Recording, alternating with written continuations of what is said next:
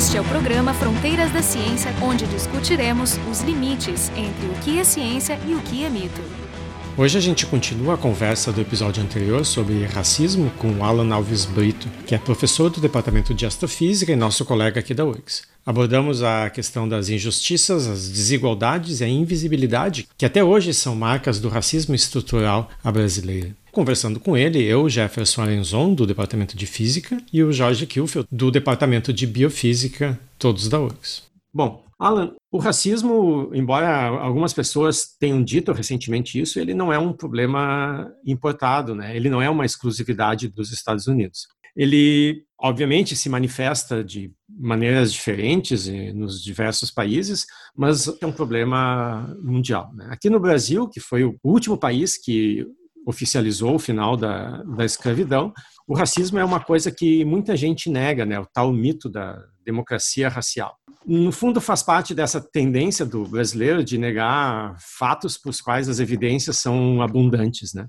Então, eu queria que, começar que tu nos esclarecesse um pouco assim, que diferenças tu vê no tal racismo brasileira com o racismo em outras partes do mundo? Essa questão né, da, das questões ético-raciais né, do Brasil, quando a gente compara Brasil, Estados Unidos, África do Sul, ou mesmo eu posso falar um pouco do que eu vi no Chile, né, na, na relação com os, os, povos originários do Chile, e mesmo na Austrália com os aborígenes, né? Então assim, no Brasil, a principal diferença é que o nosso racismo brasileiro ele é um racismo com base no fenótipo, sobretudo. Né? Então, a gente nega o racismo, a gente vive essa democracia racial que foi cientificamente construída. Ela é uma construção de filósofos, de cientistas, de antropólogos. Né? Já no caso dos Estados Unidos, por exemplo, da África do Sul, o apartheid, a segregação racial, elas eram institucionalizadas. Existiam lugares para negros, né? Lugares que negros não podem ir, escolas, ônibus, né? No Brasil não, no Brasil a gente não institucionaliza, mas a gente vive o nosso dia a dia com base nesse racismo, mas a gente nega o tempo inteiro, diz que não, que a gente vive bem, brancos, negros e indígenas convivem em paz, pacificamente, que era um pouco mesmo a maneira como a gente escolheu, né? A gente, digo, né, o Brasil escolheu de viver a sua relação racial. A gente tem as políticas de embranquecimento também, a própria imigração japonesa, italiana, né?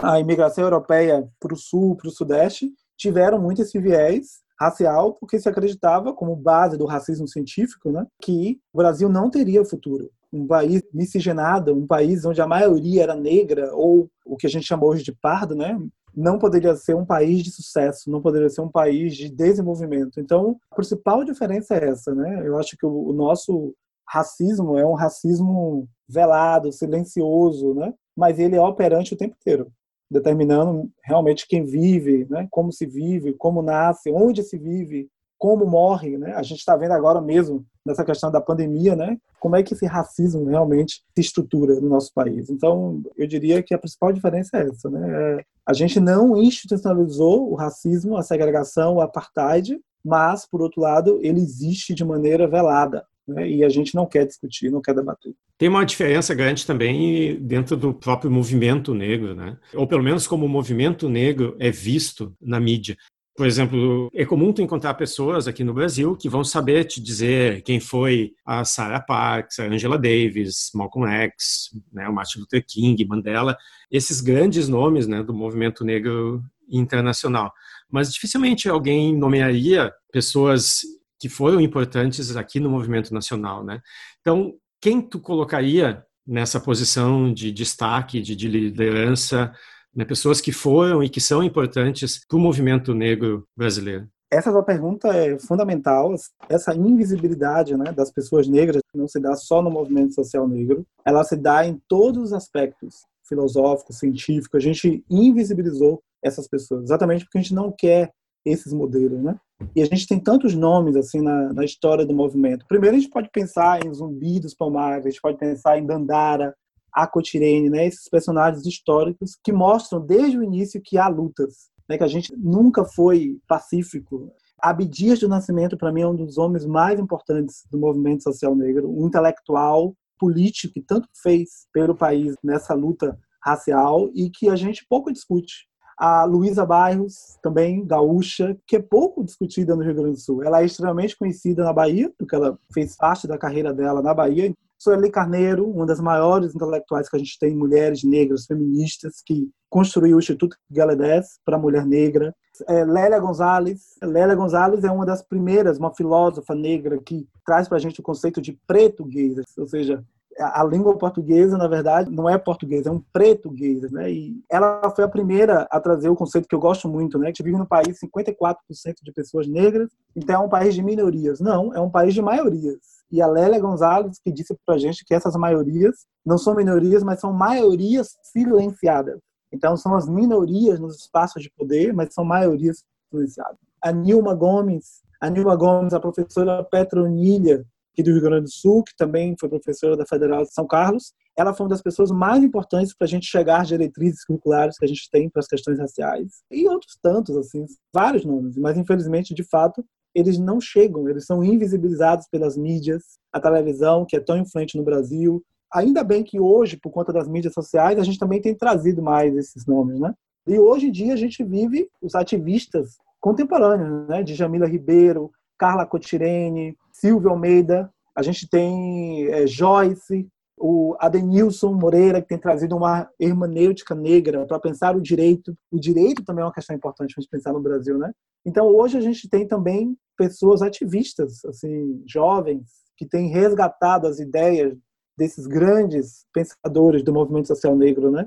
Historicamente, e tem trazido hoje numa outra linguagem para essa nova juventude. A gente está vivendo hoje um novo movimento social negro né, ativista, mulheres, sobretudo, empoderadas e articuladas. As, as mulheres negras têm feito assim, um trabalho fantástico nesse ativismo né, social negro. Nós esquecemos da Marielle também, né, que ela, apesar de uma, digamos, uma, uma agente dentro da política institucional, ela foi uma intérprete importantíssima. Ela conseguiu colocar, inclusive, muitos desses conceitos novos e tal para o grande público porque ela quebrou, digamos, a barreira que naturalmente filtra esses vários nomes que tu colocas, que a maioria de nós não conhece. É, Marielle Franco é uma das grandes ativistas, né? O próprio trabalho de mestrado dela sobre segurança pública, ele é também um trabalho de referência, né? São vários nomes assim, né? Mas eu diria que tem várias mulheres quilombolas também, que, que, na verdade são elas, né? São as mulheres que têm dominado mesmo o movimento social, né? Por muito tempo o movimento social foi dominado por homens, numa narrativa masculina, né? Negra, mas no Brasil também em paralelo muitas mulheres negras que moveram as estruturas que foram silenciadas mas que hoje ocupam um papel de destaque, né, nas mídias sociais, né. Essa questão da invisibilidade, por exemplo, agora a gente acabou de ouvir que o Brás Cubas do Machado de Assis foi traduzido para o inglês e a edição esgotou. E um outro aspecto da, da invisibilidade é que o Machado de Assis, para muita gente aqui no Brasil, é um autor branco, né? Então é um manto da invisibilidade, na verdade, que colocam é. em cima, né? Tu conhece outros exemplos, assim, de intelectuais negros, né, que não são percebidos como negros? O próprio Milton Santos, muitas vezes, é representado quase como um branco, um dos grandes pensadores do século XX negros. Você trouxe aí o Machado de Assis, é, o próprio Lima Barreto, muitas vezes é representado como embranquecido, né? A gente tem também aquele engenheiro Teodoro Sampaio, em algumas representações é tido como branco. Então, assim, por conta desse racismo, a brasileira, né? Então, a gente tem essa dificuldade de representar essas pessoas, esses intelectuais negros. Machado de Assis é um, é um caso clássico, assim. Ele não poderia entrar para a história como negro, né? Ele tinha que ser embranquecido porque ele é considerado até hoje um dos maiores intelectuais do Brasil, um dos grandes escritores. Então, assim, é a prova concreta do nosso racismo brasileiro, né? Que é um racismo de marca. Ainda bem que hoje a gente tem trazido mais essa discussão, né? Da questão da representatividade, de como é importante a gente representar os nossos, né? E trazer essas pessoas, né? porque elas sempre estiveram presentes. A gente sempre tem, ao longo da história do Brasil, a gente tem sim pessoas negras ocupando lugares de destaque, só que elas foram invisibilizadas. Chama uma pessoa branca para falar, mas não chama uma pessoa negra. A gente tem essa questão né, fundamental em todos os níveis, né? não só na ciência, mas também em outros ramos da ciência, né? do pensamento, do conhecimento, da pedagogia. Historicamente, essas pessoas foram retiradas. O racismo, né, o racismo científico, sobretudo, que eu ainda digo assim, o racismo científico ele não acabou. É científico entre aspas, né? Do negacionismo, né? O negacionismo é. que você fala lá na é. frente, né? O racismo científico, ele é uma pseudociência, mas é uma Exato. pseudociência efetiva. ela continua silenciosamente atuando. E a gente não discute, a gente discute terraplanismo, a gente discute cura quântica, questão das teorias criacionistas, mas o racismo científico como uma pseudociência que continua nativa e estruturando, a gente não discute. A parte disso, existem diversos movimentos, diversos enfoques né, do movimento negro, mas é, existem realidades bem distintas. Assim, por exemplo, as populações urbanas de periferia, as populações do ambiente rural extremamente pobre do Nordeste, por exemplo, do Norte, ou do ambiente, digamos, fora da cidade. E tem uma, um subgrupo, digamos, que é muito importante, digamos, é o que mais está lutando para arranjar visibilidade e nesse momento está sendo extremamente desrespeitado, que são os movimentos quilombolas. Né? eu vejo eles assim, digamos, a parte mais fraca dessa corrente de, de reconstrução de direitos. E acho que, em parte, é porque existem paralelismos entre essas populações que construíram uma certa vivência autóctone dentro do, do Brasil, seja a partir de libertos e outros, realmente reconstruíram a sua dignidade e autoestima dessa forma, historicamente, e, e deixam um legado que também acaba se perdendo se não fosse esse resgate atual. Eu vejo um paralelo disso com a resistência de um outro grupo que é tão discriminado quanto, mas que é menos falado, porque ele não tem tanta voz, que são os povos originários. Aquilo que se costuma chamar de índios, mas eu não gosto da expressão índio. Eu mesmo tenho um avô coja, ou seja, é um ah, sul-americano, e assim é uma questão que sempre me perturbou muito. Porque, por exemplo, as cotas né, na universidade para as populações indígenas são lamentáveis, são tipo 10 vagas por ano para toda a universidade. E as dificuldades são diferentes, né? Então, o problema que tem em comum, que talvez seja interessante ver, é como é que se supera essa invisibilidade do povo originário e tal, que está lá e nesse momento sob ataque extremo, né? É poceiro, é garimpeiro, é todo um discurso para tentar fazer deixar de existir, com a questão dos quilombolas. É, essa pergunta é uma pergunta interessante também, porque quando a gente fala de educação para as relações ético-raciais, né? O étnico aí, ele é quase sempre associado às populações originárias, né? Mas, assim, eu vou né, tomar um pouco a tua colocação do início, assim, de pensar que esse movimento social negro, ele é diverso também. O movimento social negro não é não é uma agenda única, não é um jeito só de pensar, tem tensões, tem várias pessoas que pensam diferente esse movimento, mas é um movimento coeso. Na hora de pautar, a gente vai para uma pauta comum. Né? A questão quilombola é uma questão complexa, porque também a gente tem que pensar quilombolas, eu acho que essa é uma dificuldade que a gente tem de pensar os quilombolas, os povos originários, como pessoas do presente. A gente sempre coloca como se fosse o passado. É como se os povos originários andassem ainda como quando em 1500, né? Os, os quilombolas são só aqueles lá remanescentes, mas a gente esquece que essa população também está presente. A gente tem os quilombos urbanos de Porto Alegre, né? E a gente vê, por exemplo, aqui do meu lado, aqui perto de casa, como é que vive a família Silva, a questão da expansão imobiliária, das tensões dos territórios, a própria desapropriação da cidade de Porto Alegre, né?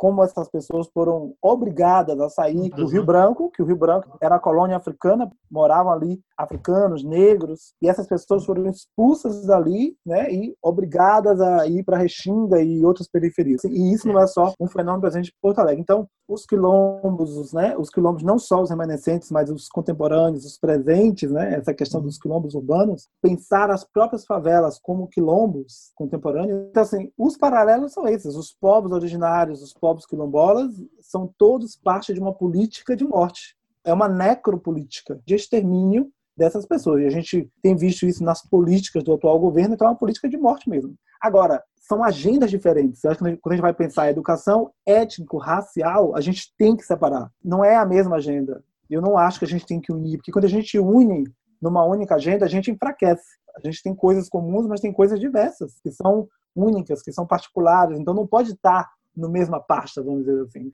Claro que é melhor a gente se unir para conseguir o mínimo do que não conseguir nada. Mas o ideal é que tivessem políticas distintas para esses grupos, pensando as suas particularidades, né? pensando os seus momentos, as suas construções históricas são diferentes.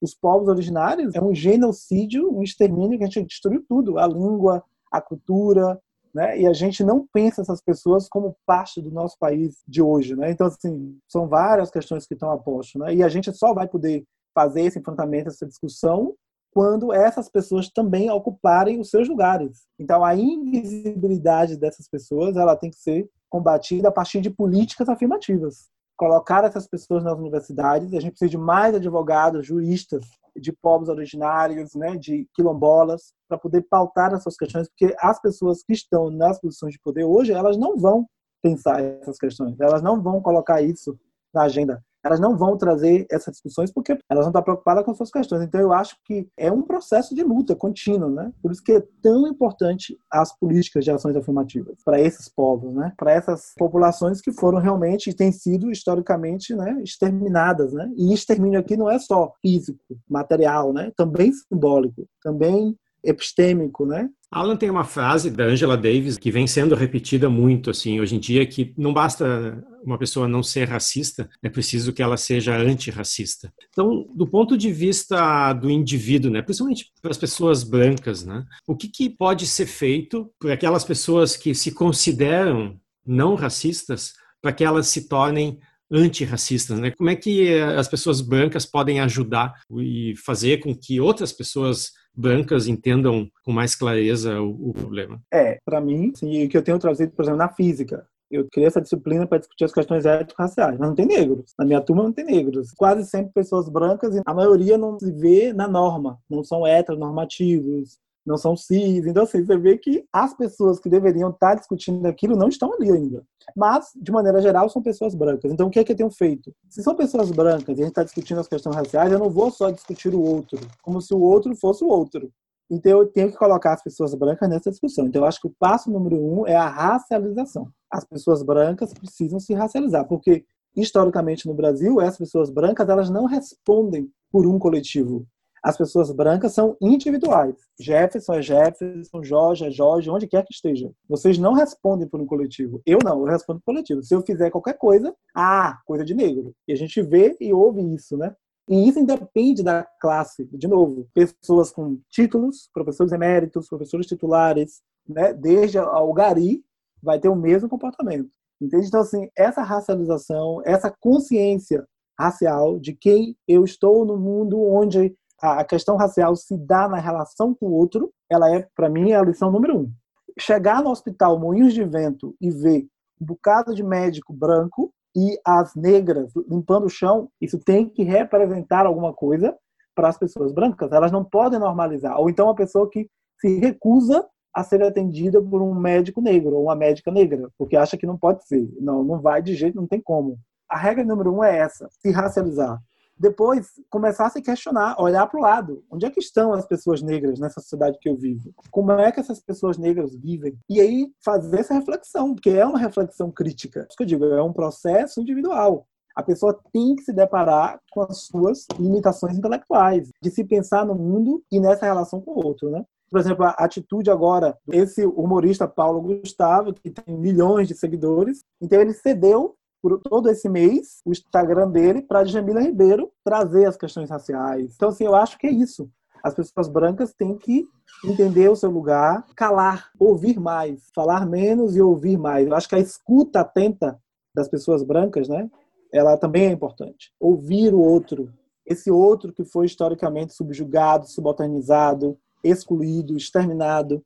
Ouvir, ouvir, entender, processar. Essas lições são as primeiras lições assim para as pessoas brancas, né? Esse é exatamente o mote zapatista, né? É falar e ouvir. Nos aprender a ouvir é a parte mais difícil. E no meio acadêmico é pior ainda, porque a gente tem uma arrogância intrínseca, né? Mas eu me lembrei de uma frase quando tu estava falando, daquela sensibilidade que se demanda que as pessoas tenham de enxergar a injustiça onde ela está ali gritando. Tem uma, um escritor, George Bernard Shaw, apesar de branco, né, ele diz o seguinte, né, todos somos revolucionários com relação àquilo que entendemos. Se a gente entende uma coisa e vê uma injustiça, a gente se revolta, naturalmente. E o que funciona na nossa sociedade para produzir invisibilidade é o véu, é o ocultamento, é a cultura. Não é assim uma inibição ativa Tipo, alguém quer levantar o dedo para falar e vai lá dar um tapa. Até se faz isso, se chama repressão. Mas a maioria não chega a esse ponto porque não faz parte do seu repertório. A imprensa faz isso o tempo todo, a grande imprensa, né? Essas pautas que tu coloca não fazem parte da pauta de nenhum órgão de imprensa importante que eu saiba, né? As pessoas discutem, falam e opinam sobre aquilo que está aparecendo. É, então, quando eu digo de racialização, tem um pouco disso, né? A gente precisa se racializar. A gente precisa ver as pessoas negras de um outro jeito. E a gente vai ter que trabalhar isso em todas as instâncias, assim, na cultura, no livro, na novela, no filme. A gente não pode imaginar que uma pessoa negra é um marginal, por default. Entendeu? A gente não pode partir desse pressuposto. A gente não pode representar as mulheres negras sempre como empregadas domésticas. Então, essas representações simbólicas que a gente tem, elas nos acompanham. Ninguém nasce racista. Ninguém nasce sexista. A gente aprende isso. Se a gente aprende isso, a gente pode desaprender. Para você desaprender, é o quê? É um processo individual, subjetivo de cada um, mas também é um processo coletivo. E esse processo coletivo tem a ver com tudo isso, com as mídias, com a televisão, né, com os livros, com a universidade, com os currículos. A gente vai ter que reconstruir essa educação, uma educação antirracista. Essa educação não é só educação formal, é educação em todos os sentidos. A gente vai ter, por exemplo, ah, eu não sou racista, até que a filha traga um namorado negro.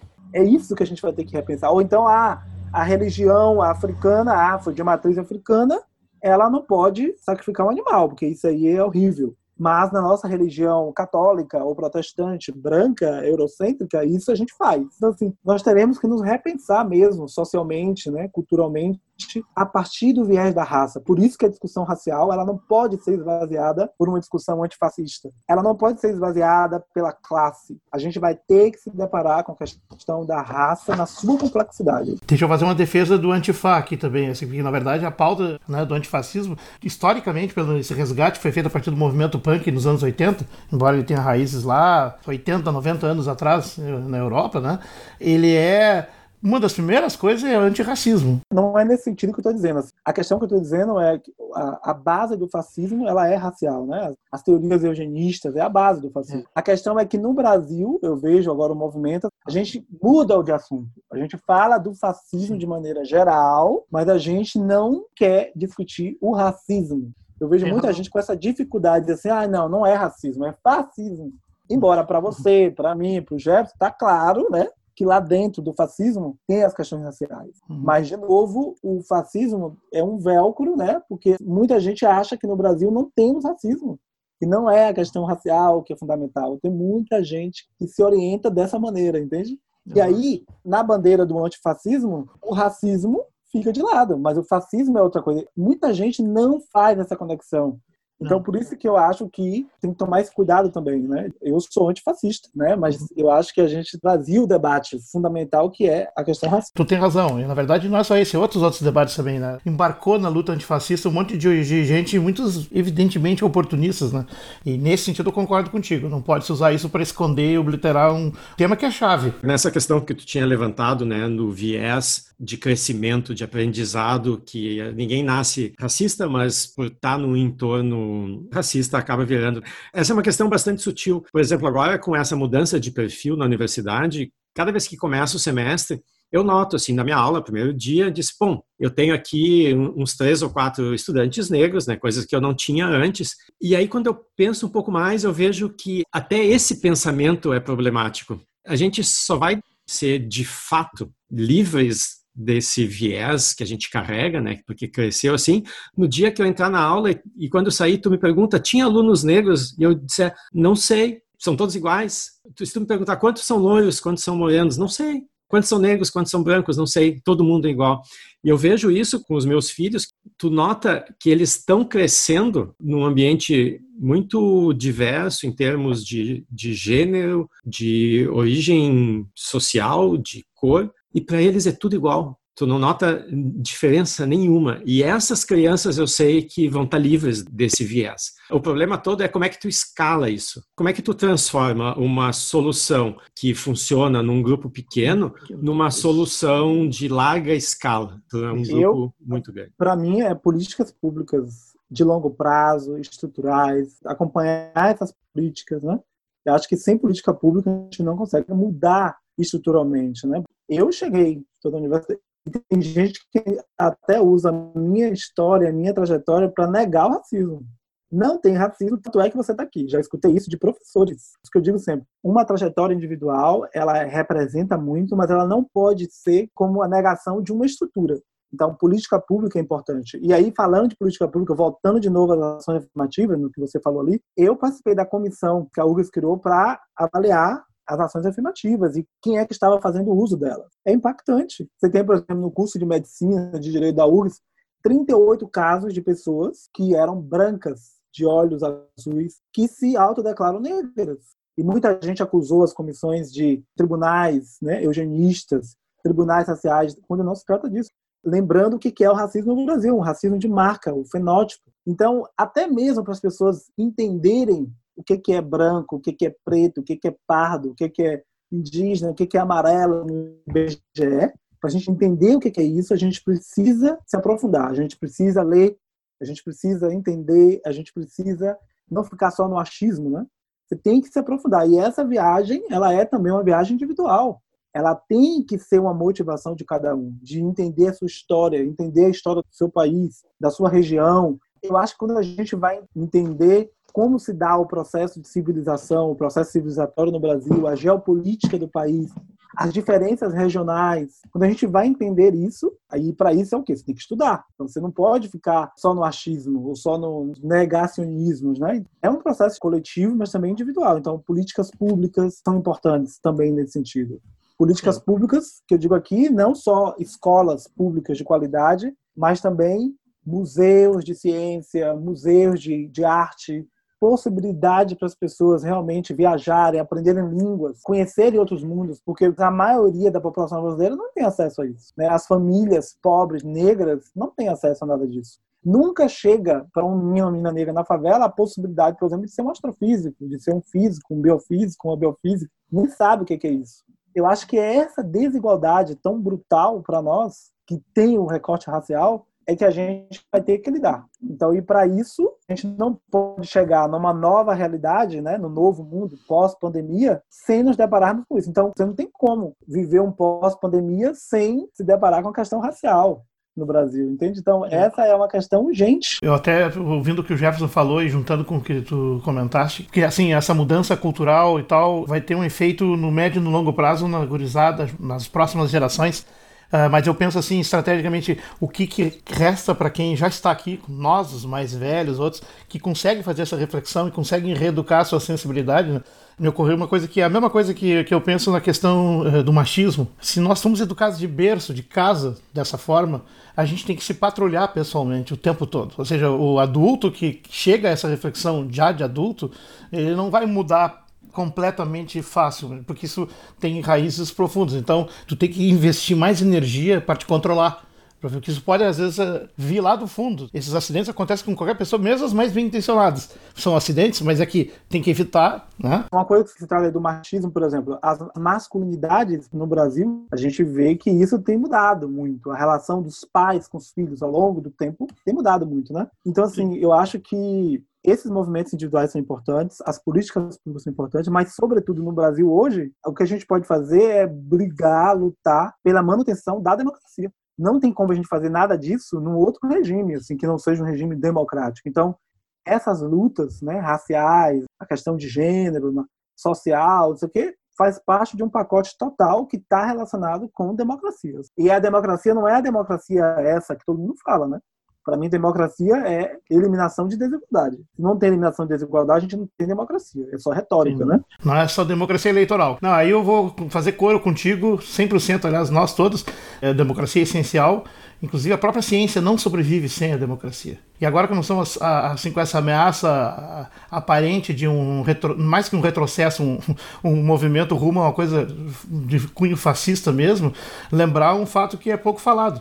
Mas na Itália do Mussolini, a ciência desapareceu. Ou seja, a Itália perseguiu os cientistas, o pessoal saiu de lá, mas assim, a falta de democracia é incompatível com a produção do conhecimento, com o pensamento livre. E isso a gente não abre mão. Emendando a tua colocação, que eu concordo, né? mas também nesse viés, né? A gente precisa de uma ciência crítica, porque Sim. também, ao mesmo tempo que a ciência ela foi destruída né, nesses regimes, historicamente, ela também justifica desigualdades. E a questão racial na ciência, de novo, o racismo científico, o que representou o racismo científico, né? E esse racismo científico que coloca os negros numa, num lugar de subalternidade, ele foi justificado por filósofos, você pegar os discursos de Aristóteles, né, do Hegel, o Gilberto Freire, né, um dos maiores antropólogos do Brasil, faculdades de, de direito, escolas de medicina.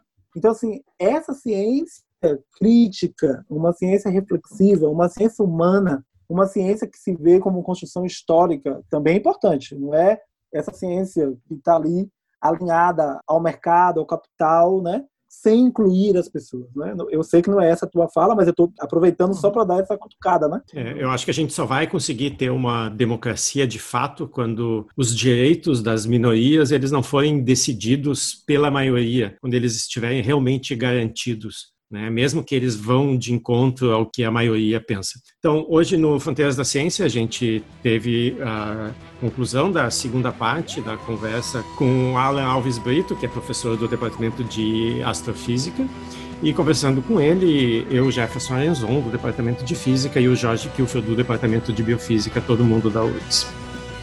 O programa Fronteiras da Ciência é um projeto do Instituto de Física da URGS. Woo!